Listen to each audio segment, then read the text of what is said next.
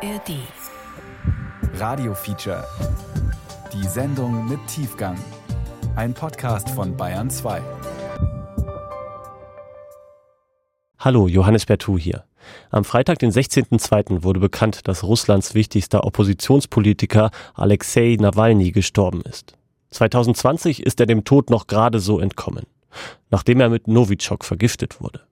Unsere Autorin Christine Hamel hat den Anschlag auf Nawalny und den Versuch, ihn zu retten, damals haarklein rekonstruiert. Sie erzählt aber auch viel über den Menschen Nawalny und über die riesige Propagandaschlacht, die nach der Vergiftung begonnen hat.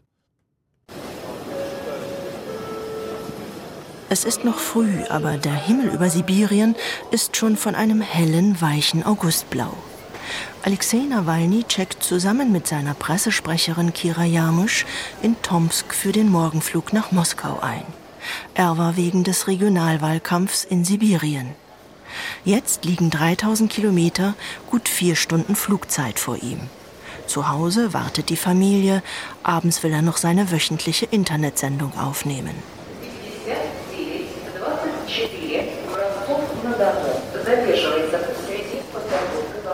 Bis zum Abflug ist noch Zeit. Ein Foto zeigt Alexei Nawalny im Flughafencafé stumm über einem Plastikbecher mit schwarzem Tee. Im Shuttlebus zum Flieger gibt es dann noch ein lustiges Selfie mit drei rundgesichtigen Mitreisenden.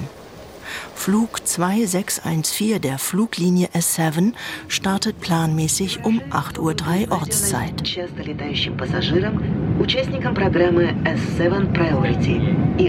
Alexei Nawalny schaut jetzt erst einmal eine Folge der Zeichentrickserie Rick and Morty auf dem PC.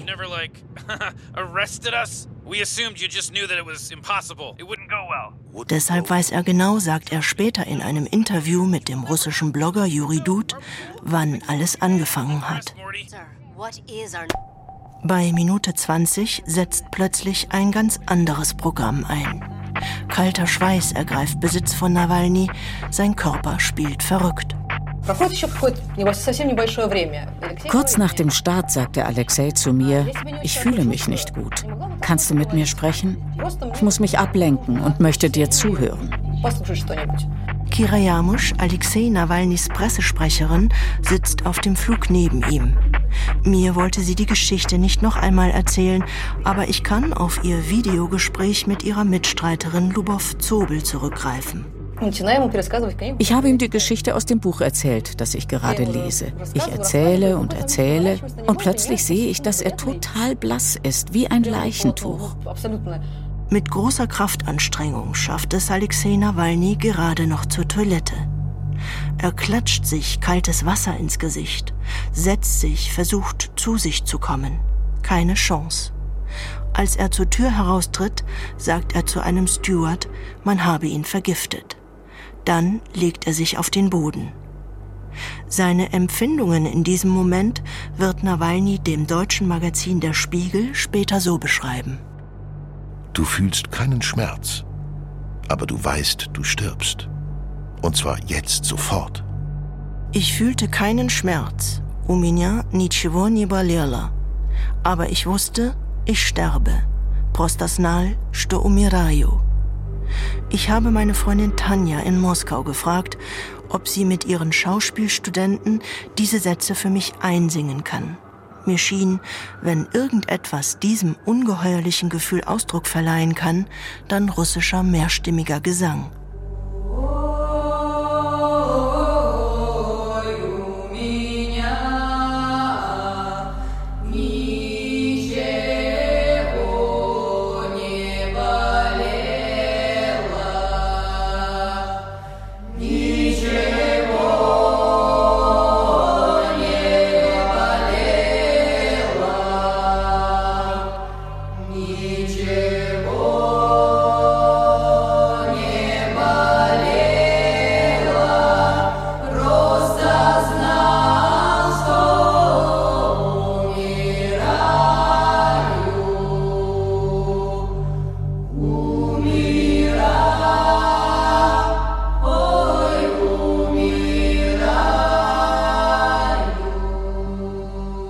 Russisches Gift. Nawalny, Novichok und die Propaganda. Ein Radiofeature von Christina Hamel.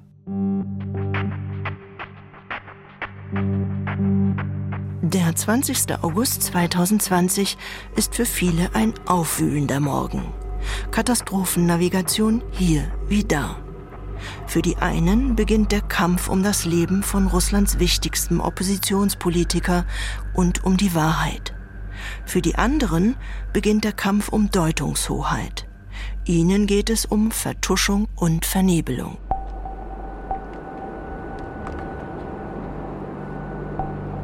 Flug 2614 muss seine Route unterbrechen.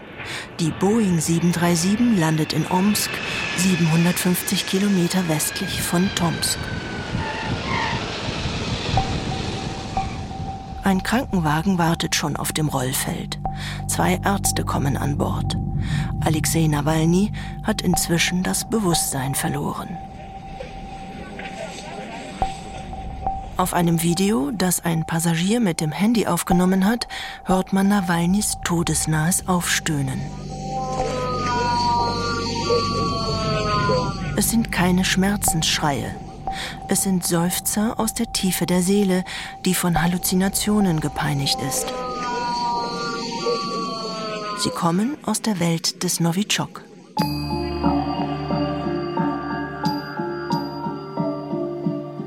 Novichok ist eine russische Erfindung. Wörtlich übersetzt heißt Novichok Neuling, Newcomer, liebevoll mit der Verkleinerungsform ausgestattet. Das ist zum einen so etwas wie eine patriotische Unterschrift. Russen lieben Verkleinerungsformen, vielleicht weil das Land so groß ist. Zum anderen greift hier die Nomen est Omen Logik. Der Nervenkampfstoff zielt auf das klitzekleine im Körper. Novichok gibt es als ölige Flüssigkeit, Gas oder feines Puder. Man kann es nicht riechen. Das Gift ist ein Acetylcholin-Esterase-Hämmer. Acetylcholin-Esterase ist ein Enzym, das den Botenstoff Acetylcholin in Essigsäure und Cholin spaltet. Das Enzym arbeitet unglaublich schnell. In einer Sekunde spaltet es bis zu 10.000 Moleküle des Botenstoffs. Novichok blockiert das Enzym. Es kann den Botenstoff nicht mehr spalten. Zu viel von dem Botenstoff flutet das Nervensystem. Der Körper kommt in einen Zustand der Übererregung. Alles läuft auf Hochtouren. Die Folge sind Krämpfe, Schwindel, Ohrensausen, extreme Angstzustände, Halluzinationen, Lähmungen, Bewusstlosigkeit, Atemstillstand, Herzversagen. Я думаю, что надежды ich glaube, der Kreml verwendet dieses Gift in der Hoffnung, dass der Attackierte stirbt und alles nach einem natürlichen Tod aussieht. Dabei dürfen keine Spuren entstehen, die das Gegenteil beweisen. Das ist die einfachste Methode, unbequeme Leute loszuwerden. Formal sind sie an einem Herzinfarkt gestorben. Niemand stellt Nachforschungen an. In den offiziellen Medien darf nicht berichtet werden und dann versickert die Geschichte schnell. Roman Dobrochotow ist ein russischer Investigativjournalist. Er hat gerade an einer Novichok-Recherche mitgearbeitet. Sie belegt, dass die Entwicklung des Nervenkampfstoffs seit 2010 in zwei russischen Speziallaboren weitergeführt wird, in enger Zusammenarbeit mit dem militärischen Geheimdienst GRU. Schon vor dem Fall des Eisernen Vorhangs zu Zeiten der Sowjetunion war das Novichok-Programm streng geheim. Es verbarg sich hinter dem Decknamen Foliant. Einer der Wissenschaftler, der an der Entwicklung des Nervengifts beteiligt war, ist Wladimir Ugljow. Er ist Chemiker, inzwischen im Ruhestand. Als ich ihn an seinem Wohnort am Schwarzen Meer anrufe, freut er sich über das Interesse an seiner Arbeit und erzählt gerne, wie alles angefangen hat mit Novichok. 1975 wurde ich nach Abschluss meines Chemiestudiums am Mendeleev-Institut nach Shichani an das staatliche Forschungsinstitut für organische Chemie und Technologie geschickt, kurz NII Ocht. Ich kam in die Gruppe von Piotr Kirbitschow, der an neuen hochtoxischen Nervengiften arbeitete. Ich habe drei Monate mit ihm experimentiert, dann entdeckte ich den ersten Stoff, A234. Danach fand ich A232. Forscherstolz erfasst Wladimir Ugliow noch heute über die beiden von ihm entwickelten Typen von Novichok. Ich sage immer, ich bin zur richtigen Zeit am richtigen Ort gewesen. Es war die Zeit des Kalten Krieges. Schichani war auf keiner Karte eingetragen. Für Besucher war die Stadt an der Wolga gesperrt. Verwandte der etwa 6000 Einwohner brauchten eine offizielle Einladung, wenn sie nach Schichani kommen wollten. Am Stadtrand erstreckte sich eine Chemiefabrik, umgeben von einer hohen Mauer. Wladimir Ugliow konnte nie zu Fuß zur Arbeit gehen. Er wurde immer mit einem Wagen abgeholt und gebracht. Er arbeitete in einem Spezialbereich an der Steigerung der Toxizität von chemischen Waffen. Die Herausforderung, das Gift sollte so schwer nachweisbar sein wie möglich. Wir hatten Novichok hergestellt, um Terroristen zu bekämpfen oder für den Kriegsfall, aber doch nicht, um einfach Leute aus dem Weg zu räumen. Wir haben für die Partei gearbeitet. Dabei wurde penibel über alles Buch geführt. Für jedes Gift legten wir einen Pass an, in den alle Daten und Charakteristika eingetragen wurden.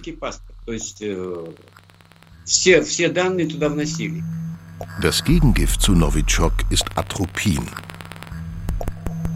Atropin ist selbst hochgiftig, wurde früher aus der Wurzel der Tollkirsche gewonnen. Es kann die Flutung des Nervensystems mit dem Botenstoff Acetylcholin blockieren. Benannt wurde es nach der griechischen Göttin Atropos. Sie ist die älteste der drei Mäuren, der Schicksalsgöttinnen. Die jüngste Schwester, Kloto, spinnt den Lebensfaden eines jeden Menschen. Lachesis, die Zuteilerin, misst seine Länge. Atropos, die Unabwendbare, schneidet ihn durch.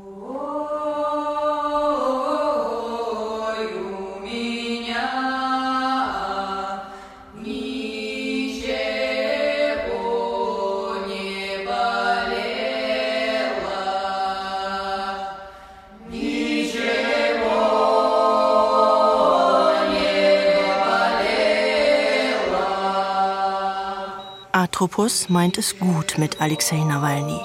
Sie verzichtet darauf, seinen Lebensfaden zu kappen. Die erste Dosis Atropin bekommt der Antikorruptionskämpfer gleich im Notfallkrankenhaus von Omsk. Die behandelnden Ärzte haben zunächst keinen Zweifel. Atravlenie, Vergiftung. Alexei Nawalny wird in künstliches Koma versetzt. Die Ärzte schicken Proben seines Blutes und Urins in ein Labor nach Moskau. Aber die Routine der Klinik wird bald gestört, erzählt Nawalnys Vertraute Kira Jamusch.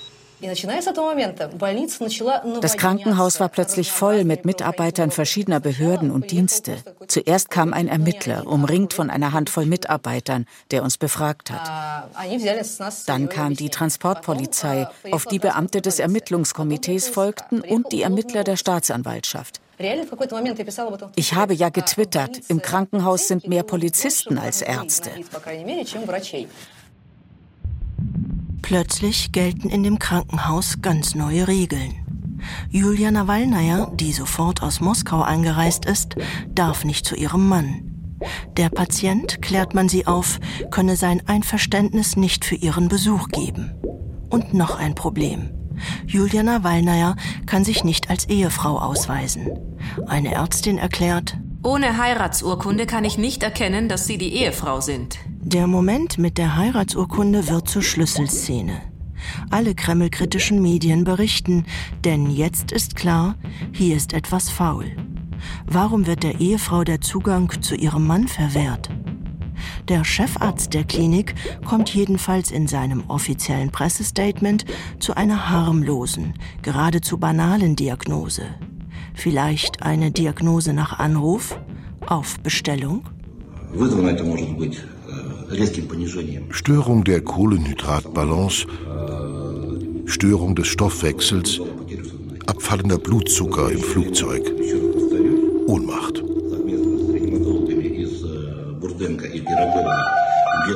Schon wieder klingelt das Telefon des Chefarztes mitten in seinem Statement. Neue Informationen?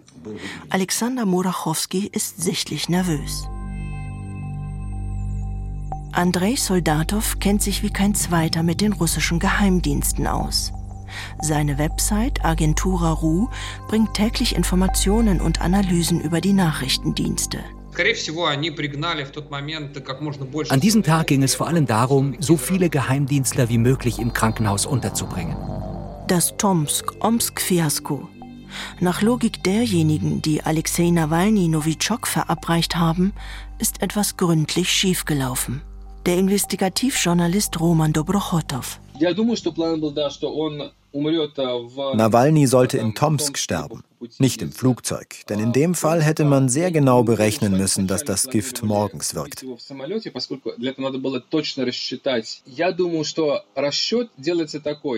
Ich denke, dass die Rechnung so gemacht worden war. Die Leute werden natürlich Verdacht schöpfen. Sie werden wahrscheinlich annehmen, dass es die Geheimdienste waren, aber dafür gibt es keine Beweise.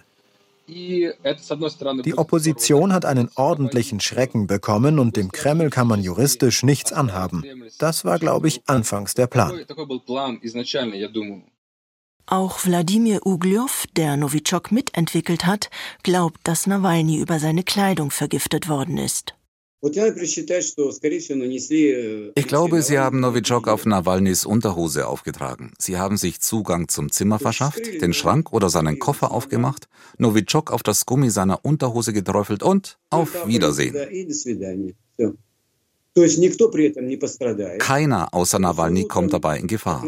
Nach dem Aufstehen hat er geduscht, sich dann frische Unterwäsche angezogen und ist zum Flughafen gefahren. Und im Flugzeug ging es ihm dann plötzlich schlecht. Das fügt sich absolut zu einem logischen Bild. Die ersten Symptome nach Kontakt von Novichok mit der Haut treten nach etwa drei Stunden auf.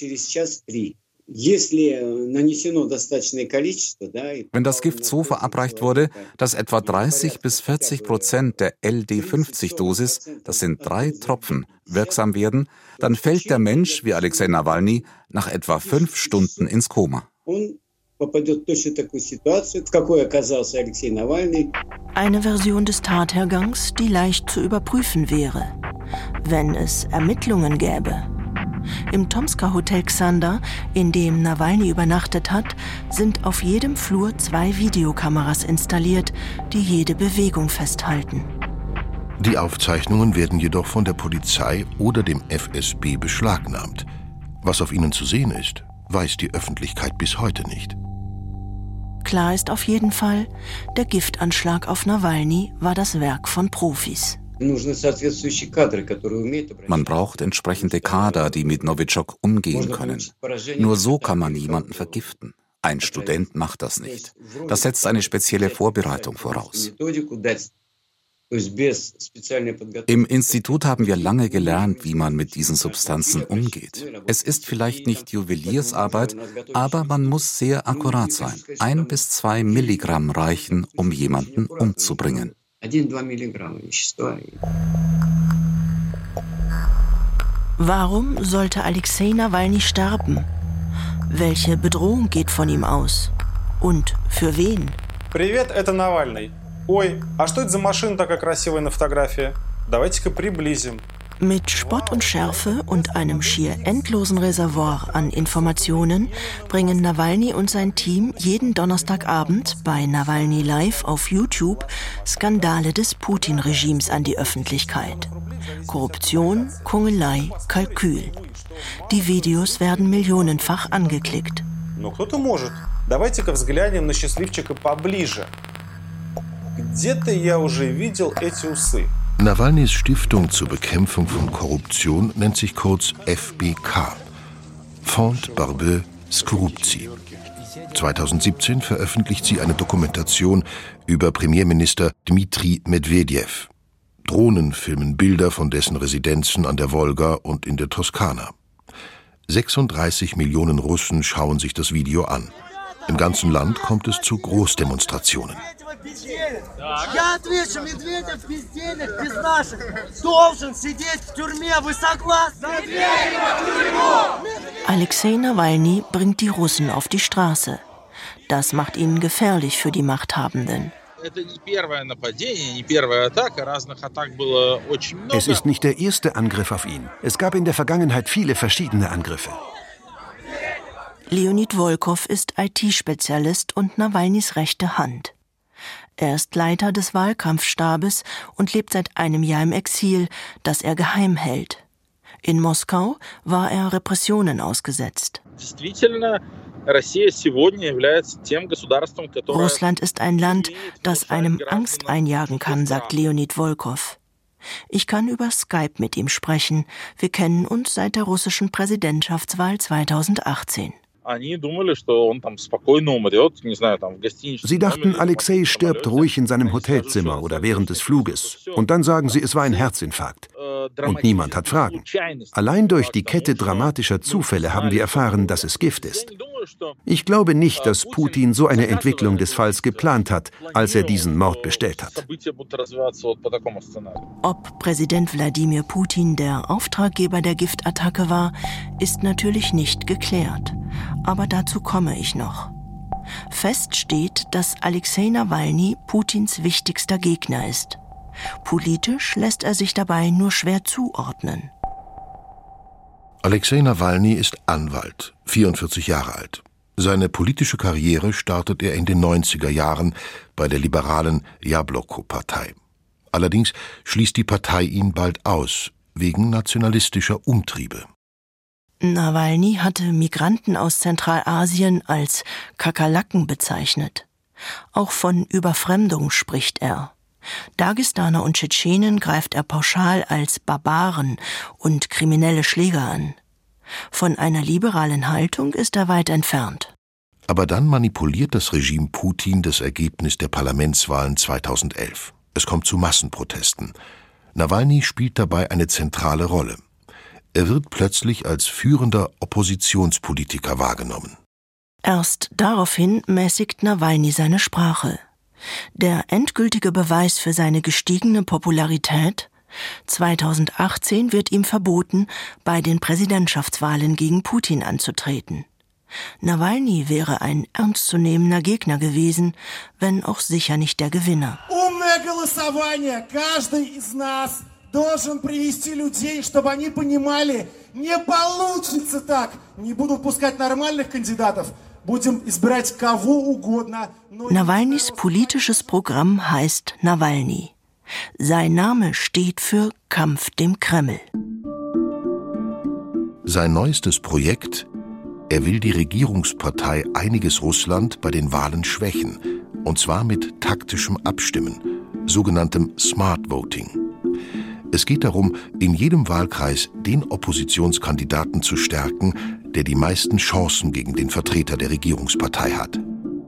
Dabei sollen die Wähler nicht so sehr aufs Parteiprogramm schauen.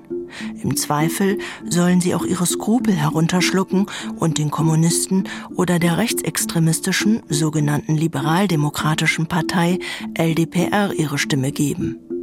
Alles, was zählt, ist einiges Russland zu schlagen. Damit die Wähler wissen, wer in ihrer Stadt oder ihrer Region der aussichtsreichste Oppositionskandidat ist, gibt es sogar eine Smart Voting App.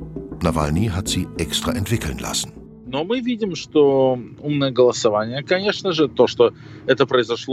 Als Motiv für die Vergiftung spielt das Smart Voting natürlich eine Rolle. Denn das Attentat hat drei Wochen vor den Wahlen stattgefunden und während der Wahlkampfreise. Da gibt es natürlich eine Verbindung. Außerdem glaube ich, dass es eine Verbindung zu dem Strafprozess gegen die Antikorruptionsstiftung FBK gibt. Der Prozess läuft seit einem Jahr, seit August 2019.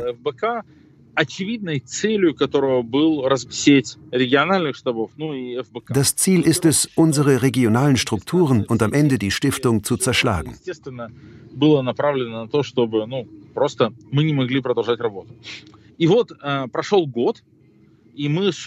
Doch seit einem Jahr machen wir trotz gesperrter Konten und der Beschlagnahmung vieler Computer weiter unsere Arbeit, auf gleich hohem Niveau. Und da kam offenbar die Idee auf, etwas anderes auszuprobieren, radikaler vorzugehen.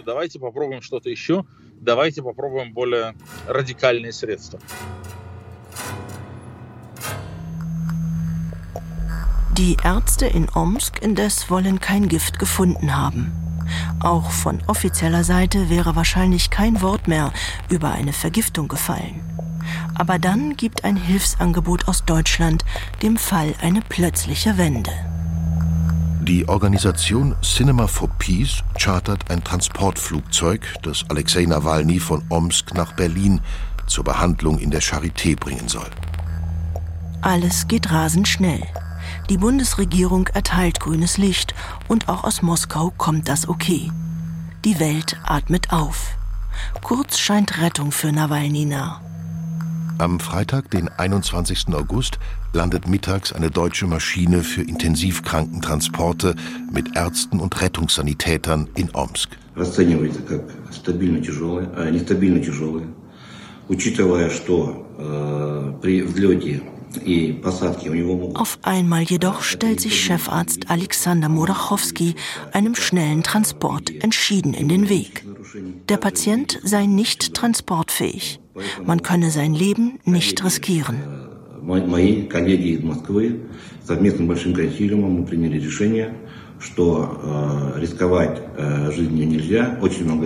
Seine Kehrtwende ist ein Schock. Zwischen Berlin, Paris und Moskau wird viel telefoniert. Julia Nawalnaja wendet sich mit einem Bittschreiben direkt an Präsident Wladimir Putin. Die deutschen Ärzte werden unterdessen nur über Hintereingänge ins Krankenhaus geschleust. Die Polizei setzt alles daran, dass Julia Nawalnaja sie nicht treffen kann. Жену пропускайте, пожалуйста. Жену пропускайте прямо сейчас. Erst abends löst sich die Anspannung. 48 Stunden nach dem Giftanschlag gibt es eine Transportgenehmigung. Das Flugzeug mit Alexei Nawalny kann am nächsten Morgen starten. 32 Tage wird man Alexei Nawalny in der Berliner Charité behandeln. 24 Tage davon wird er im Koma auf der Intensivstation liegen.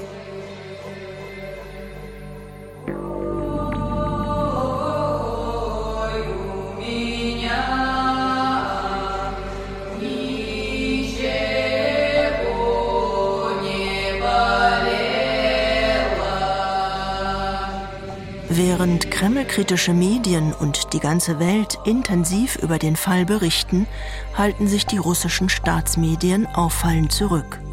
Der Kreml spielt den Fall herunter. Nawalny, ein unbedeutender Blogger. Alexei Nawalny ist nicht der Einzige, der in den vergangenen Jahren mit Novichok vergiftet wurde. Oppositionspolitiker, Whistleblower und kremlkritische Journalisten leben gefährlich in Russland. Am 27. Februar 2015 wird der Führer der Opposition Boris Nemtsov auf einer Brücke in Sichtweite des Kreml erschossen. Einer der verurteilten Täter ist ein Mitarbeiter des Innenministeriums. Suche nach Hintermännern und Auftraggebern Fehlanzeige. Im Mai 2015, drei Monate nach dem Mord an Nemtsov, wird sein Freund und politischer Weggefährte Wladimir Karamursa Opfer einer Vergiftung. Während einer Konferenz in Moskau spielt sein Körper von einer Minute auf die andere plötzlich verrückt. Ich konnte kaum atmen und hatte Herzrasen. Ich fing an zu schwitzen und musste mich übergeben. Ich fühlte mich, als hätte mich jemand umgestülpt. Innerhalb weniger Minuten war ich völlig ohne Kraft. Meine Kollegen haben mich auf ein Sofa gelegt und den Krankenwagen gerufen. Zwei Tage wurde ich von einem Krankenhaus ins andere gebracht, weil niemand sagen konnte, was mit mir los ist. Erst am Abend des zweiten Tages hatte sich endlich ein Arzt gefunden, der feststellte, es ist nicht das Herz, nicht die Lunge, es sind auch nicht die Nieren, es ist alles zusammen. Seine Diagnose Vergiftung mit einer unbekannten Substanz. Substanz. Wladimir Karamursa lebt heute mit seiner Frau und seinen drei Kindern aus Sicherheitsgründen im amerikanischen Exil. Der Verlust der Heimat wiegt für alle schwer. Ich spreche mit ihm über eine Konferenzschaltung des ARD-Studios in Washington. In den USA hat sich der 39-jährige Politiker unermüdlich bei der US-Regierung für den Global Magnitsky Act stark gemacht. 2016 wurde das Gesetz verabschiedet. Es ermächtigt die US-Regierung, weltweit Verantwortliche für Menschenrechtsverletzungen zu bestrafen, ihre Vermögen einzufrieren und ihnen die Einreise in die USA zu verweigern. Auch in Russland mischt sich Wladimir Karamosa weiterhin in die Politik ein. Er ist viel in der Provinz unterwegs, um sich ein Bild von den Zuständen zu machen und mit den Leuten zu reden.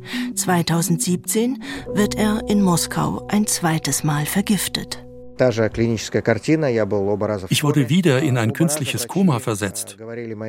Beide Male haben die Ärzte meiner Frau angedeutet, dass meine Überlebenschancen bei 5% liegen. Ich kann Ihnen gar nicht sagen, wie dankbar ich bin, dass ich hier mit Ihnen sprechen kann.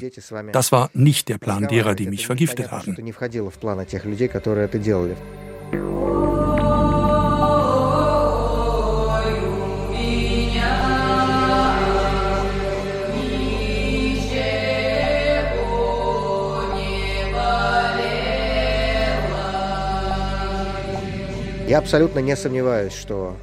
Ich habe überhaupt keinen Zweifel daran, dass beide Giftanschläge darauf zielten, mich zu töten.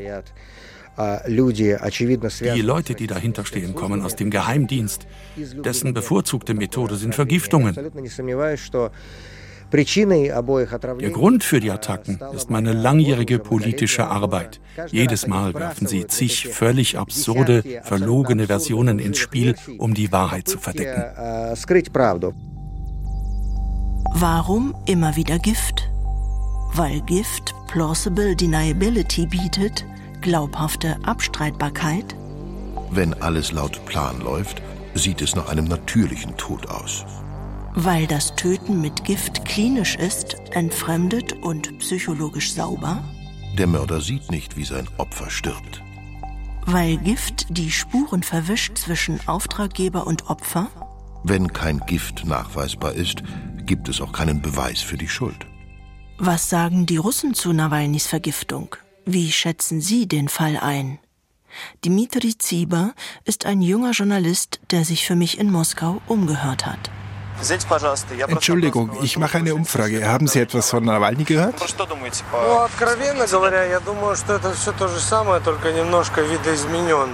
Ehrlich gesagt glaube ich, das ist immer das Gleiche. Sieht nur anders aus. Das ist doch eine gekaufte Geschichte. Wie all die anderen in der Arena. Es gibt dieses Sprichwort, die Hunde bellen, die Karawane zieht weiter. Das heißt, Sie glauben, dass es gar keine Vergiftung gab, dass es eine Inszenierung ist? Ja, das glaube ich. Was sagen Sie zu dem Fall? Я считаю, что отравление однозначно было ich glaube, dass diese Vergiftung eindeutig mit, sagen wir, der Unterstützung der Regierung stattfand. Die Version, die Nawalny in seinem Interview geliefert hat, klingt sehr wahrheitsgetreu. Und soviel ich weiß, gab es ja schon den Verdacht, dass Russland im Besitz dieser Substanz ist. Deshalb glaube ich, dass es tatsächlich eine Vergiftung mit Novichok war. Und waren es unsere Dienste? Unsere Dienste haben ihn vergiftet. Was bedeutet das, wenn ein Oppositionspolitiker vergiftet werden kann? Was sagt das über unser Land aus? Ich glaube, sie haben ihn in erster Linie wegen des Aufstands in Belarus vergiftet. Unsere Regierung hat nach Belarus geschaut und sich ausgerechnet, wenn sich die Belarussen erheben, könnten wir das beobachten und uns ein Beispiel an ihnen nehmen. Und weil Nawalny der Leader der Opposition ist, haben sie ihn entfernt. Ich finde das niederträchtig.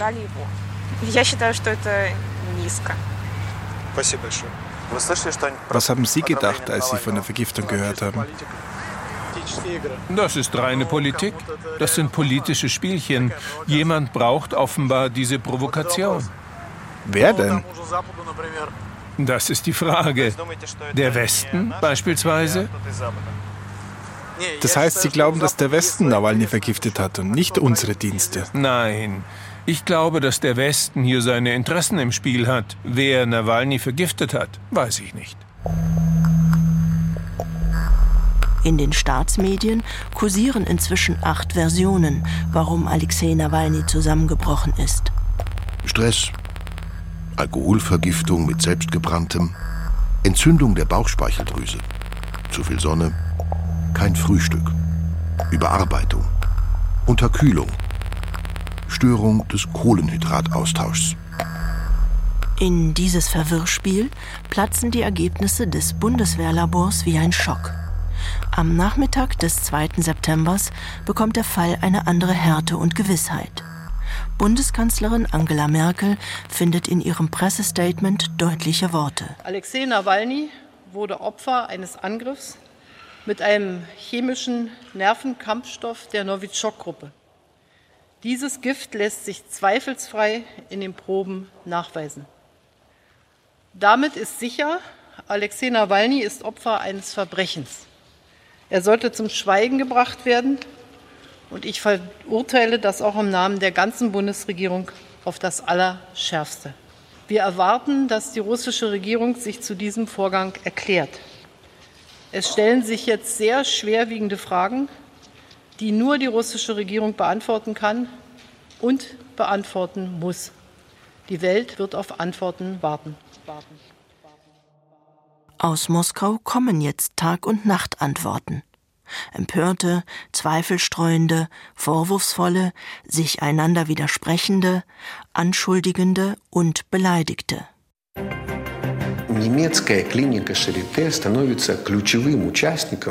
Rossiya Adin bringt zur besten Sendezeit eine wild zusammengereimte Verschwörungsstory über die Charité. Das Krankenhaus nehme eine Schlüsselfunktion bei der Vergiftung Nawalnys ein. In der Berichterstattung der offiziellen Medien wird Nawalny als Berliner Patient geführt. Bald hat der Fall kaum noch etwas mit Russland zu tun. Какие люди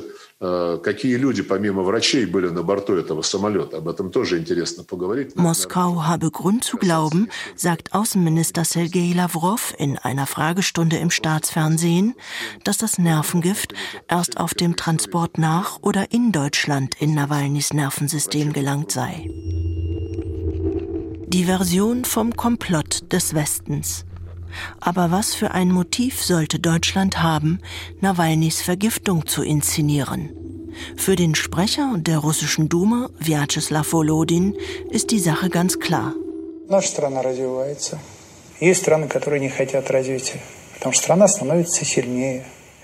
Unser Land entwickelt sich. Es gibt Länder, die dieses Wachstum nicht wollen. Russland wird stärker. Russland ist ein vollwertiger Spieler in der internationalen Arena. Das gefällt nicht. Unsere Wirtschaft wächst. Das gefällt auch nicht. Unsere Macht gefällt ihnen auch nicht. All das, was jetzt um Nawalny und Sanktionen läuft, ist eine Provokation. Dahinter stehen die westlichen Staaten. Den Ton geben ohne Zweifel aber die USA an.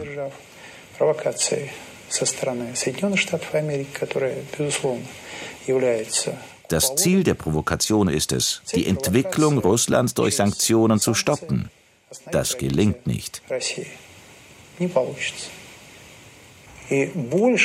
Es ist für Nawalny im Ausland lebensgefährlich angesichts dessen, wie sie dort mit Menschenleben umgehen. Das Leben eines Menschen zählt für sie gar nicht.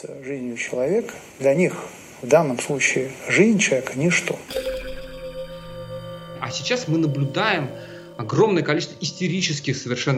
wir beobachten eine Menge vollkommen hysterischer Erklärungen. Es ergibt doch überhaupt keinen Sinn zu behaupten, Frau Merkel, es sind Ihre Geheimdienste, die Nawalny in Ihrer Klinik vergiftet haben. Das ist Idiotismus. Da steckt auch keine Desinformation mehr drin. Wladimir Putin streut weiter wilde Spekulationen. In einem Telefonat am 14. September mit Frankreichs Präsident Emmanuel Macron erklärt Putin, Nawalny könne sich selbst vergiftet haben. Macron schreibt Le Monde, habe diese Vermutung entschieden zurückgewiesen. Er soll wütend geworden sein. Die Hauptaufgabe ist es, so viel Infolärm zu veranstalten, dass nicht mehr zu verstehen ist, welche Version richtig ist. Wem kann man glauben und wem kann man nicht glauben? Sie haben eine emotional aufgeladene Geschichte kreiert, die total trüb ist, in der man niemandem mehr glauben kann und über die man nie die Wahrheit erfährt. Diese Methode ist sehr effektiv. Sie wirkt nicht nur beim russischen Publikum, sondern auch im Ausland. Die russische Öffentlichkeit wird gezielt durch Staatsmedien, Nachrichtenagenturen und regierungsnahe Zeitungen vergiftet. Der Infoschock ist ein Vernunftkiller, der zur Lähmung des Denkens führt. Durch die Bombardierung mit widersprüchlichen Geschichten voller Unwahrscheinlichkeiten, die auf starke Emotionen setzen und sich zu immer weiteren Geschichten öffnen, wie in einem Spiegelkabinett, muss der Mensch irgendwann kapitulieren. Die Folge ist ein Kollaps der Wirklichkeit. Damit einhergehen Orientierungslosigkeit, Entscheidungsschwäche, massiver Schwund des Unterscheidungsvermögens, Lähmungserscheinungen im Sinne von ich komme nicht dagegen an, die Wahrheit werde ich eh nie erfahren. All das führt zu grundsätzlichem Misstrauen gegen alles und jeden und zum Rückzug ins Private. Э, Präsident Wladimir Putin ködert in seiner bisher einzigen öffentlichen Stellungnahme zu dem Fall Nawalny seine Zuhörer damit, dass er die Plausibilität der Wahrheit anzweifelt. Wenn die Sicherheitsdienste oder sagen wir die Macht jemand hätte vergiften wollen, hätte sie ihn wohl kaum zur Behandlung nach Deutschland geschickt, oder? Tatsächlich ist das unwahrscheinlich aber nur, wenn man ausblendet, dass sich Russland dagegen gewehrt hat, Nawalny ausfliegen zu lassen. Dass er dem internationalen Druck irgendwann nachgeben musste, benutzt Putin, um im Nachhinein die Wahrheit in Zweifel zu ziehen. Gleich nachdem sich die Frau dieses Bürgers an mich gewandt hatte, habe ich der Staatsanwaltschaft die Order erteilt, seine Ausreise zum Zweck der Behandlung zu prüfen. Wladimir Putin spricht Nawalnys Namen nie aus, geriert sich aber als dessen Retter. Auch im Fall des vergifteten Doppelagenten Sergei Skripal hat er ein Spiel mit Glaubwürdigkeit und Unwahrscheinlichkeit inszeniert.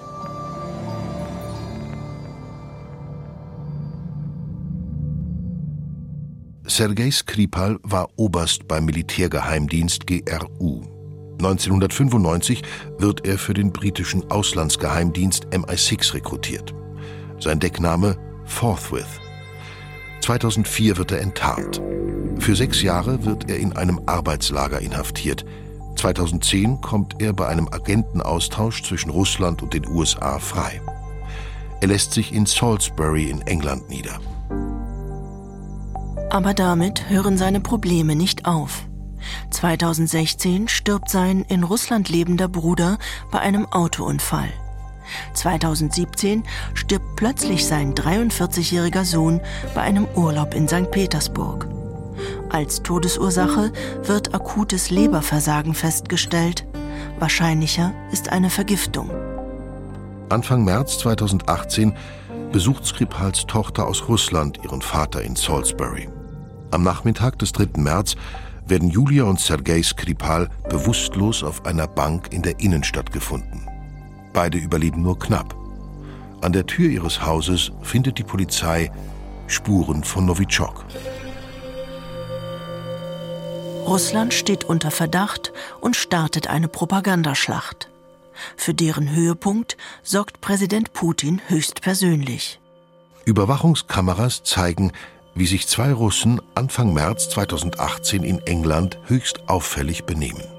Sie sind nur zwei Tage im Land und reisen in dieser kurzen Zeit zweimal zwischen London und Salisbury hin und her. Laut Pässen, die sie bei ihrer Reise nutzen, heißen die beiden Alexander Petrov und Ruslan Boschirov.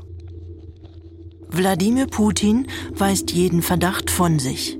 Er schlägt sogar vor, die beiden Tatverdächtigen mögen sich doch bei der Presse melden und sich einem Interview stellen.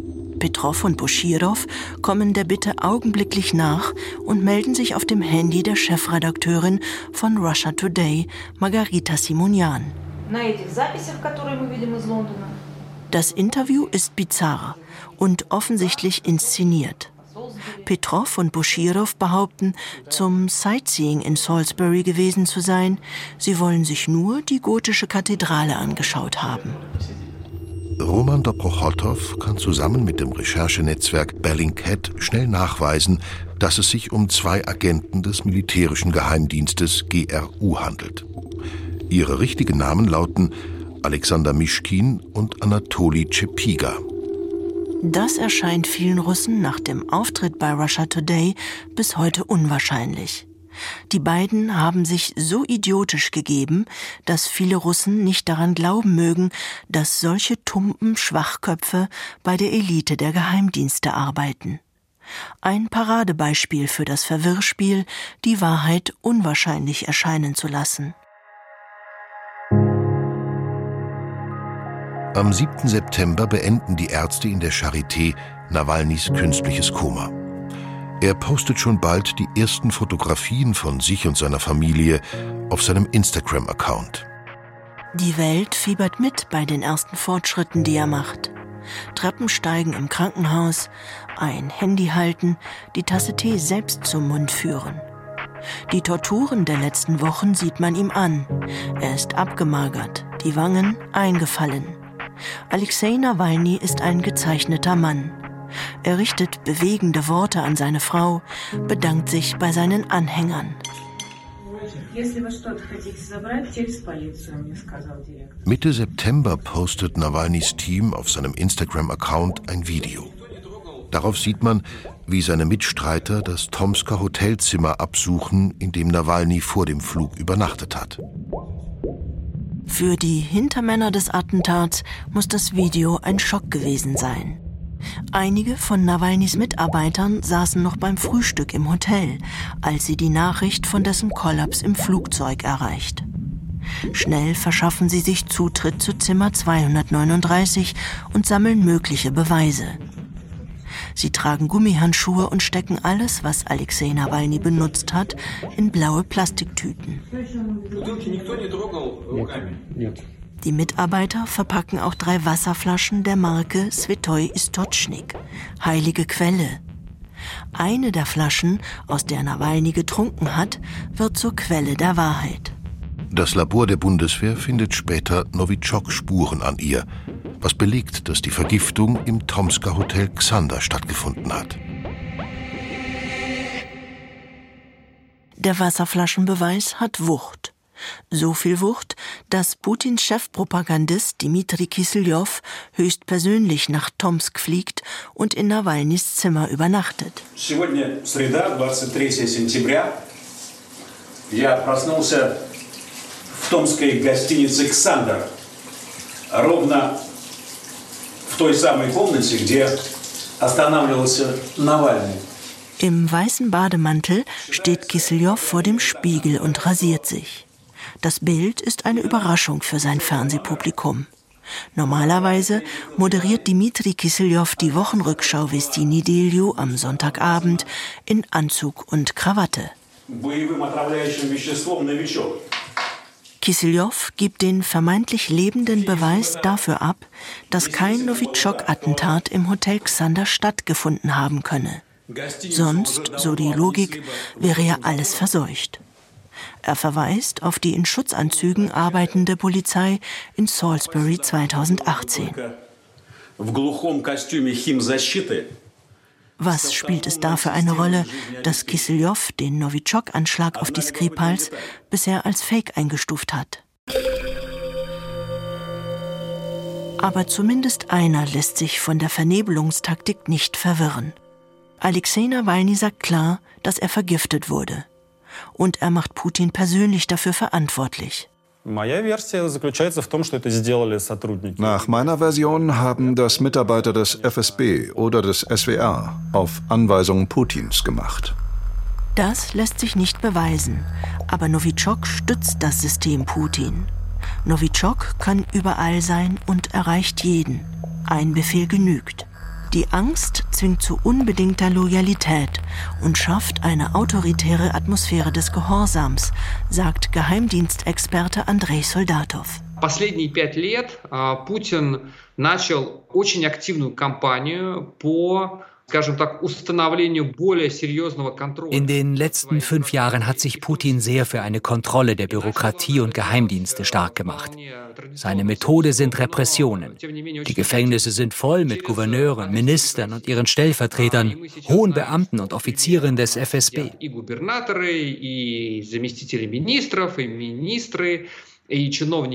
Putin hat klar zu verstehen gegeben, dass er keine Eigeninitiative in den Geheimdiensten duldet.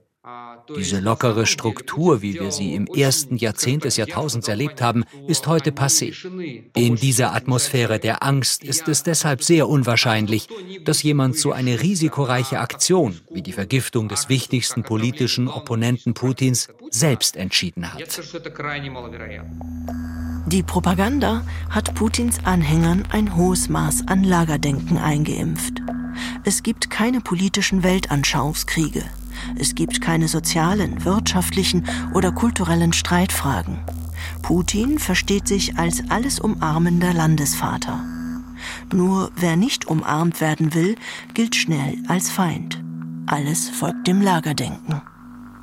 Alexander Murachowski, der Chefarzt in Omsk, wird Anfang November zum Gesundheitsminister der Omsker Region befördert.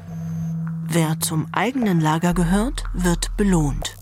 Wer zum Gegner erklärt wird, muss in Angst leben, sagt Novichok-Erfinder Wladimir Ugljow.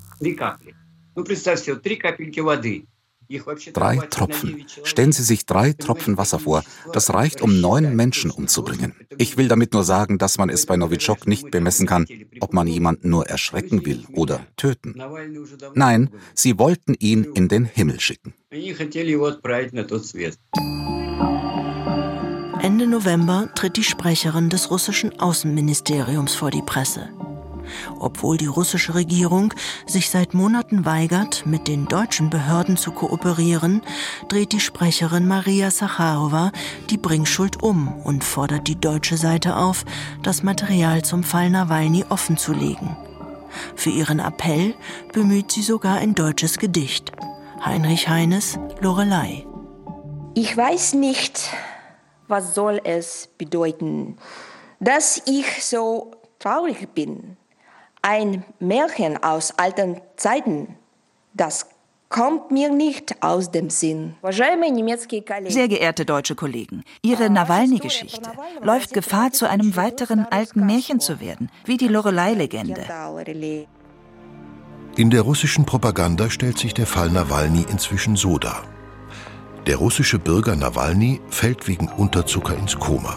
Deutsche Feinde Russlands oder möglicherweise auch Nawalnys Mitstreiter nutzen diese Situation, chartern ein Flugzeug und vergiften den bewusstlosen Alexei Nawalny auf dem Weg von Omsk nach Berlin oder in der Charité mit Novichok.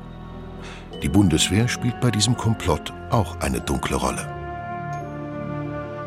So absurd diese Propaganda ist, sie setzt sich in den Köpfen fest. Novichok mag einer der stärksten Giftstoffe der Welt sein. Viel giftiger ist aber die Propaganda. Wenn wir mit lügenhaften Erzählungen umsponnen werden, büßen Fakten ihre Realität ein. Wir können die Wahrheit nicht mehr erkennen, weil immer der Zweifel nagt. Unser Urteilsvermögen gerät ins Schlingern und wir können uns nicht mehr auf uns verlassen. Diese Strategie untergräbt die Demokratie. Denn wer sich kein Urteil mehr bilden kann, der handelt auch nicht mehr. Genau dieses Gift ist noch schwerer zu bekämpfen als Novichok. Du fühlst keinen Schmerz, aber die Wahrheit stirbt.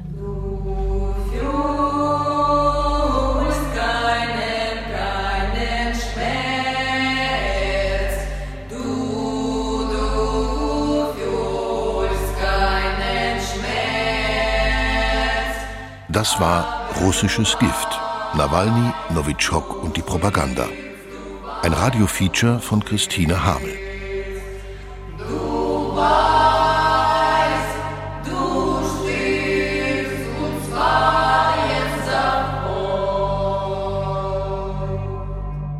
SprecherInnen Beate Himmelstoß, Stefan Wilkening, Hemmer Michel, Michael Atzinger, Caro Matzko, Florian Schwarz, Peter Veit, Markus Meyer, Moritz Hohlfelder, Christian Jungwirth, Johannes Hitzelberger, Knut Korzen, Peter Lersch und die Autorin.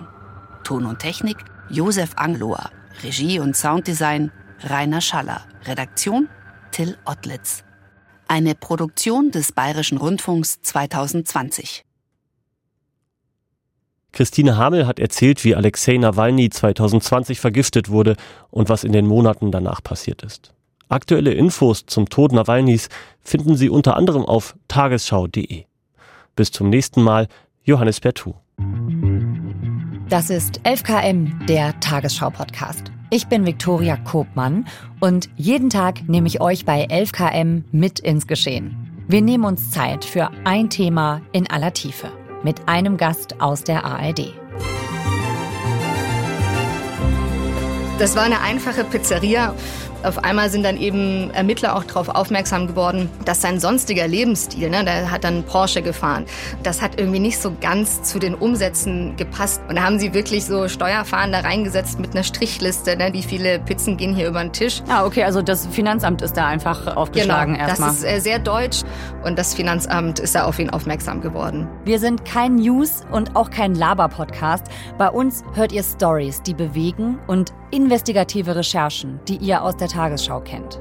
Im Podcast gibt es Perspektiven aus Deutschland und der ganzen Welt. Hallo aus Washington. Das ist jetzt deine dritte Wahl, die du in der Türkei miterlebst. Wir waren am Tag davor in den Gazastreifen gereist für eine ganz andere Recherche. Jetzt bist du nach Indonesien, nach Borneo und Sumatra gereist und hast dir die andere Seite der Siegel angesehen. 11KM, der Tagesschau-Podcast, findet ihr in der ARD-Audiothek und überall, wo es Podcasts gibt. Jetzt abonnieren und keine neue Folge mehr verpassen.